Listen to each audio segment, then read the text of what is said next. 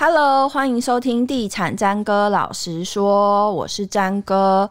本节目由信义房屋赞助播出。今天我们邀请到的来宾呢，来要来跟我们聊一聊最近很热的桃园。那桃园这个地方，其实它算是六都里面家户购屋比最高的一个区块，那就是在当地买房真的是非常就是幸福指数很高的一个区块。那我们要来聊聊桃园什么呢？我们欢迎这位那个信义全球资产的玉泉，欢迎你。好，大家好，嗯、我是玉泉。嗯，好，我是信义全球资产桃园营业部的主管。嗯，对。那因为今天刚好就是很很荣幸能够上詹哥的节目了。嗯，那看到本人也觉得真是客套了。嗯，读完小鹿乱撞，还以为会胡言乱语。好。希望你不要胡言乱语，毕竟穿着公司制服嘛，是是是，有形象的包袱。是，今天我们要来聊桃园，是我看到你给我一个就是数据统计，我觉得有一点惊吓到，嗯、就是根据实价统呃实价登录的统计啊，就是桃园这三年从二零一八年开始，光是土地的交易规模就。二零一八年是一千三百亿，然后到二零二零年是达到三千四百亿，成长是一点六倍。对对，那你说大概是这三年统计大概有加起来就是五六千亿的土地交易，没错没错，光是土地交易这么高，没错啊没错啊没错。嗯，所以这些土地到底是谁在买？然后大概都是哪一些土地在成交？嗯。这边哈，跟就是大家报告哈，其实像在桃园来讲哈，这几年然后就刚好有稍微做一下分析跟研究。嗯，除了那个我们撇开就是那个 就是办公啦，然后厂房啦，然后店面呐，然后上班这些等等之类的哈，嗯，之外，其实土地的成交量真的是高的吓人。嗯嗯，那因为也借助于说，像我们那个曾文灿的市长，然后他。在桃园这边大力在规划的情况之下，其实产生了非常非常非常多的一些从化区。嗯嗯，那其实规模不下说像就是我们所看得到，现在最经常看到的，在大原航空城那边，嗯，哦，那个就占了蛮大部分的。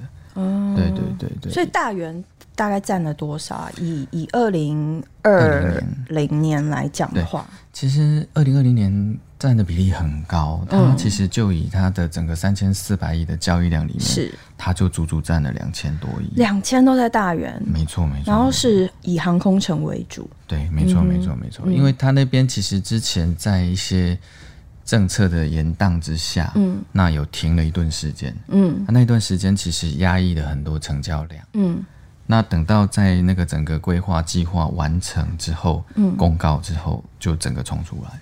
嗯哼，对，嗯，那也是整个带动了桃园的整个大发展。嗯哼，嗯，那除了大园以外呢，其他区域的比较热的区块大概都会在哪里？哦，其实不乏是围绕着我们常常听到的，就是三星六线呢。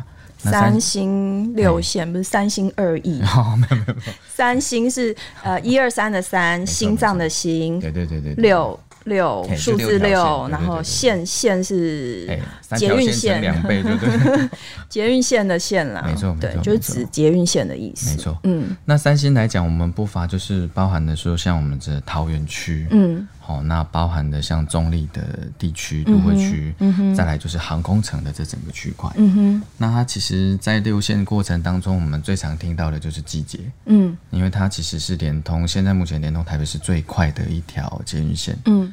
那再来后面来讲，其实所占的重要性比重很高的，就是我们现在正在二零一八年开始动工的捷运绿线。嗯嗯，它其实整体性来讲，涵盖了大概整个大桃园的百分之六十的人口。嗯嗯，那将来有可能在运输量有可能达到每日会到达一百六十万人。嗯哼，所以其实真的它会。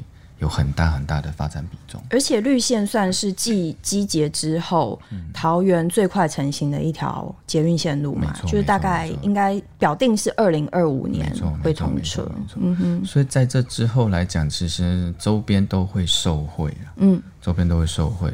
其实就以之前来讲，我们所知道的，像整体艺文特区，它也会穿越嘛。嗯，然后一直到我们之前好像有提过的，就中路重划区啦。嗯然后像那个小块系从化区之类的，其实都，都是重点发展的区块。重点发展，嗯哼，嗯哼。那后面其实它还有几条延伸线，嗯，可能也会延伸到八德，嗯，然后延伸到三阴线，嗯，这个其实也都是后续会陆陆续续发展的地方。嗯哼。所以就是大园之后，就是大概就是沿着捷运线发展的一些周围的土地的交易也是很热的，很热的。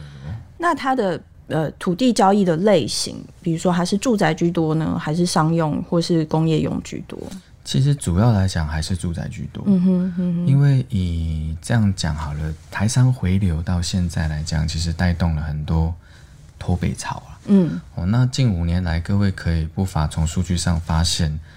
台北市、双北市脱离的比例应该有高达了十五万人。嗯哼，那十五万人的情况之下，其实桃园呐、啊，这近年近五年来，相对的反而是增加了，因为房价相对比较低啊，对，比较亲民一点、啊。嗯，对。因为各位可以知道嘛，就像台北市再怎么样，最近再怎么打房，其实房价也是居高不下。对对。那大部分的薪水没有在成长倍数的情况之下，嗯、其实。往往还是会想着说，看有没有更亲民的地方，减少自己的生活压力。嗯哼哼。那桃园反而是最临近在双北市的一个区块。嗯哼。而且加上阶现阶段的轨道经济啊，嗯，它反而是让诶很多上班族会做第一优先考量的地方。像我们公司在南港，其实我们已经有蛮多同事就是去买房买在。呃，青浦那边，然后就是坐高铁通勤。对对对，对啊，就是大家现在已经慢慢可以接受，就是用时间换空间这件事。没错没错没错没错。所以买买地的大部分就变成是开发商。对，开发商居多，嗯哼，居多。嗯，因为其实都可以看得到的是说，因为你像台商回流嘛，势必像台原市、台台桃园市这边来讲的话，它算是整个全台湾，嗯。很多很多的工业发展中心，嗯，那包含说我们的机场、空港也都在那边，嗯，所以相对的，它会带动很多很多的一些就业人潮。嗯哼，那就以就业人潮来看的话，势必也会有很多的住家人潮过来，需求会出现，对，住家需求会出现。嗯哼，所以一旦住家需居家需住家需求的时候，嗯，它相对的也会让建商会去考量在这边做发展。嗯哼，那包含像我们像这次刚刚有讲到嘛，像郑文灿市长，他其实也有极力在规划桃园，嗯，所以桃园其实有很多这重划区也是陆陆续续会一直发展。嗯哼，那在发展的过程当中，难免就是很多一些规划啦，建商啊就会开始观望，嗯，开始。购地买地，开始做一些就是发展这样子。对啊对啊对。哎、欸，那如果说是像比如说它的呃量已经到这么大了，它的价格的变化，嗯、土地价格的变化会不会也也是波动很大？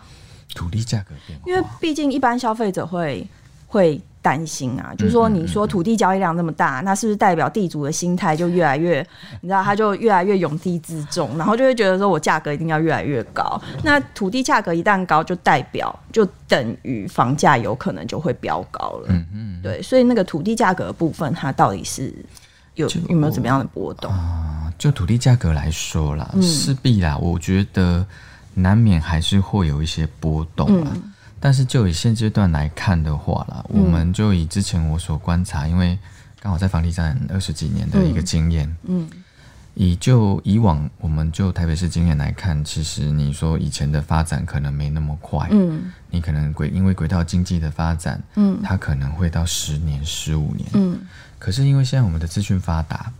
因为像早期没有网络，没有什么，嗯、那现在资讯一发达的情况之下，其实发展的发展的速度其实相对是缩短的。嗯哼。那相对资讯发达缩短的时候，你说房价真的要冲到很高，嗯，那势必还是有一定的限度。嗯哼，嗯哼。那你说地主好了，你就以现阶段我们再看。其实很多地方，它地主的成交价已经到达了一定的水位。嗯哼，嗯哼。其实再上去，其实如果造成是市场的反转，它反而不见得是好事。嗯哼，对啊。嗯。那但是如果适度的成长，一定是有啦。嗯哼。因为每个区块，它从一开始的陌生，到开始到成长期，到成熟期，嗯哼。其实它的价位还是都会有多多少少不一样。嗯哼。对啊。对。那以这个交易量这么规模这么大的状况来讲，嗯、就是开发商他除了看准你刚刚提到的三星六线，未来桃园还有怎么样的一个发展的前景，会让开发商会这么积极的想要在这边插旗这样子？嗯、未来前景哦，因为以我们现阶段来看，嗯，其实桃园现阶段其实以工厂厂办居多嘛，啊，那但是相对的，它办公室是比较少量的，嗯。那其实真正会去盖办公室的，就是我们前一阵子也有在推那什么工业立体化，嗯，那这块来讲势必也是比较少，嗯，但陆陆续续其实有一些建商在看这块，嗯，那会盖办公室厂办的一些那种比较先进的那种。现代化的办公室的建商其实并不多，嗯哼，那也是开始有一些建商在观察，嗯，对啊，嗯哼，那因为你当你工厂多了，厂办多了，办公室相对也有可能也会带动进来，嗯哼，对，嗯哼，所以像部分从化区或许有一些地方它还是会做一些变更，嗯哼，对，还是有可能。所以开发商不只着眼于那个住宅，他可能也会加重力道在商办的部分，对对对对对。那我们又担心另外，我们担心的事情好多，就是因为我们真的是一般小老百姓啊，就是你看，就是这个土地交易量这么大，那未来的可能 maybe 三到五年的短期，或者是更长期的以后，嗯、那是不是代表这些建商开始大量盖房子，就会变成桃园也会成为一个供过于求的？嗯，就是未来五到十年，你们怎么看这个区块的变化？未来五到十年，嗯，好。我这么说啦，因为捷运沿线的发展，刚刚有提到轨道经济，嗯嗯，但现在目前来讲，脱北者的量，我们是也还在观察，嗯，但一下子其实这五年当中进来的十二万人，其实也带动了一些他的一个需求，嗯，那说真的，供过于求的状况，我们以另外一个角度看，嗯，因为。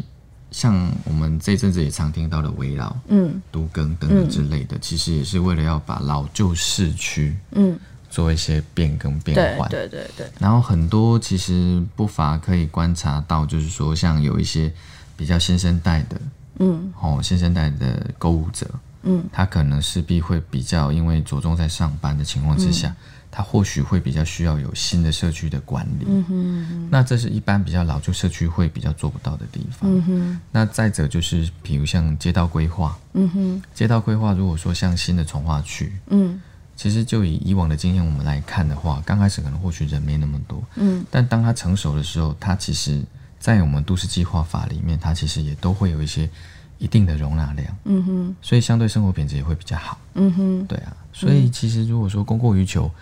或许啦，这个我不敢讲说会没有或怎么样，但它其实你说像这么多从化区要百分之百开发，也不尽然能那么快。嗯嗯，对啊，因为一般我们现在有一些从化区，它盖前期会冲很快，嗯，可能会一下子冲到百分之三十，冲到百分之五十，嗯哼，但是到后面就开始会变缓。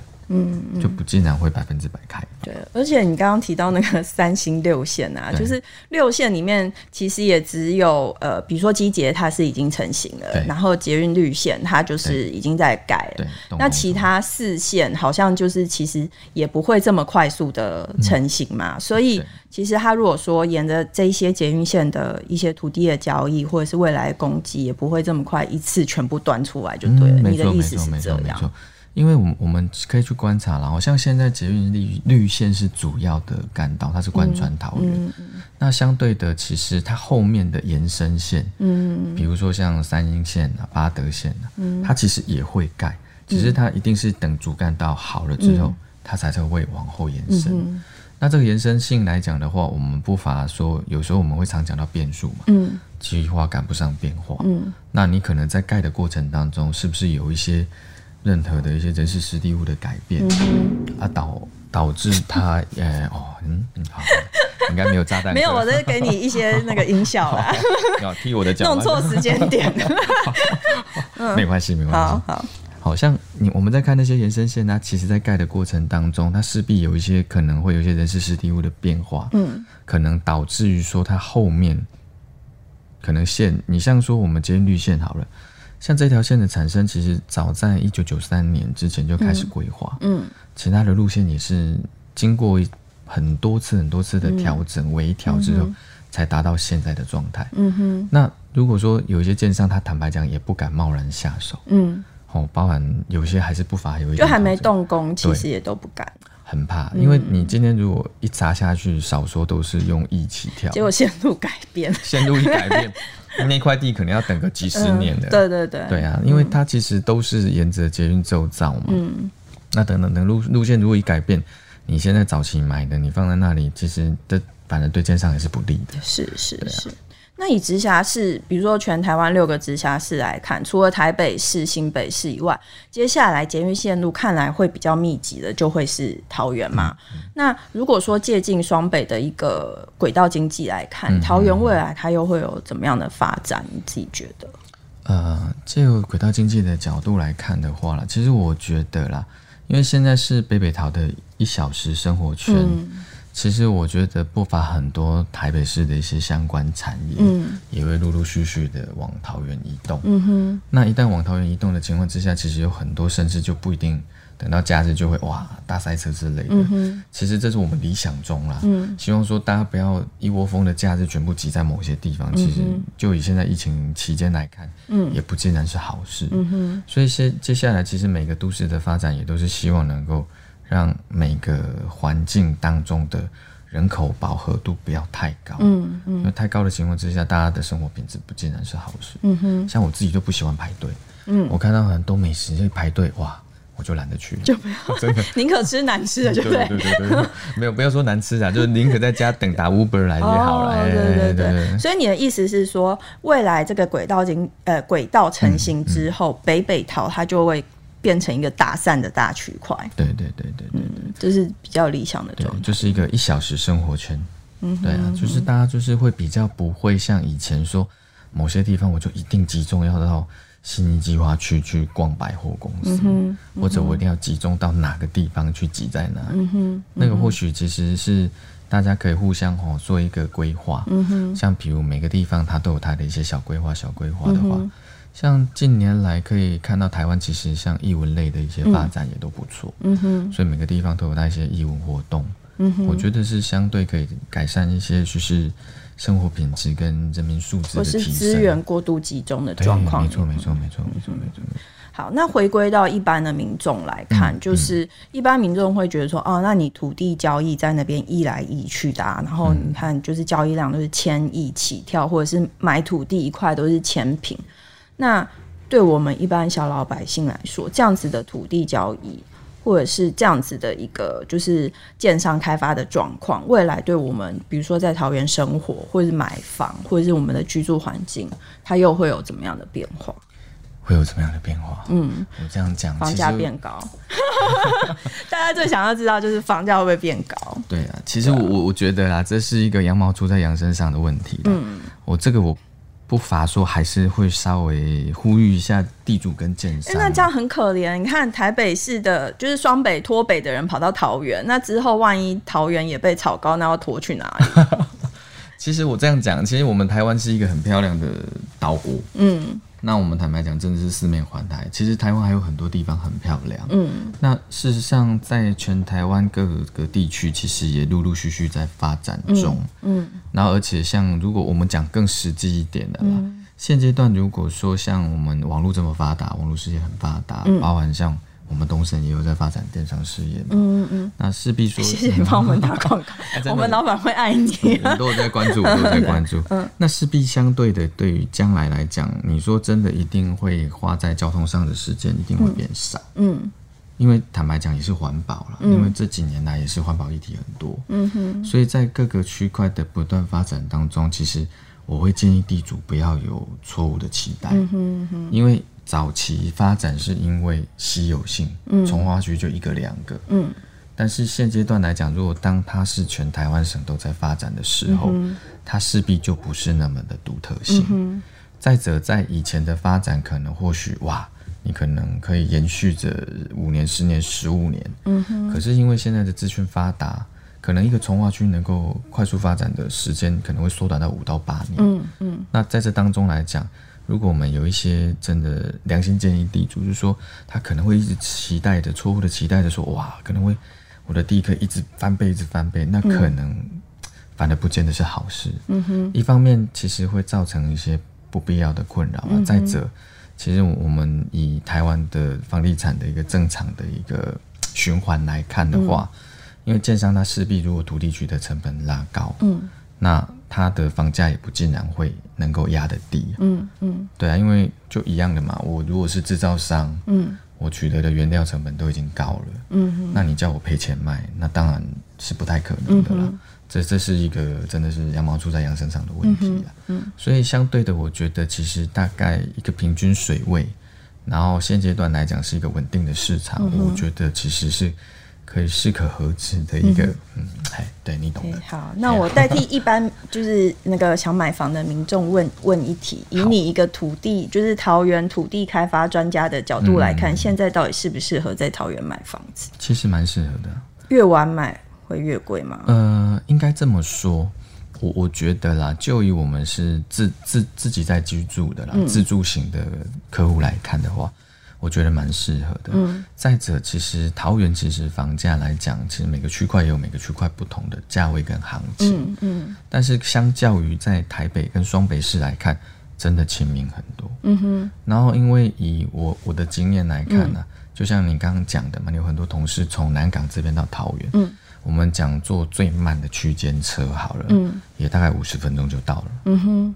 到桃园火车站，嗯，那现在桃园火车站也在做积极的做地下化的动作，嗯、所以可想而知说，其实将来那种一小时北北桃的状态，其实可以带动很多。你现在买房子其实很重要的一个关键就是，它真的价格比台北便宜很多，嗯哼，嗯哼真的。嗯、那各位可以去想嘛，用时间换取空间来讲，我觉得这不尽然是坏事，所以这个时间点买，我觉得都是好的。是是，对啊对啊。对啊好，谢谢玉泉今天到我们节目来跟我们分享有关于桃园的发展。那以上节目呢，由信义房屋赞助播出，谢谢大家收听，拜拜。拜拜。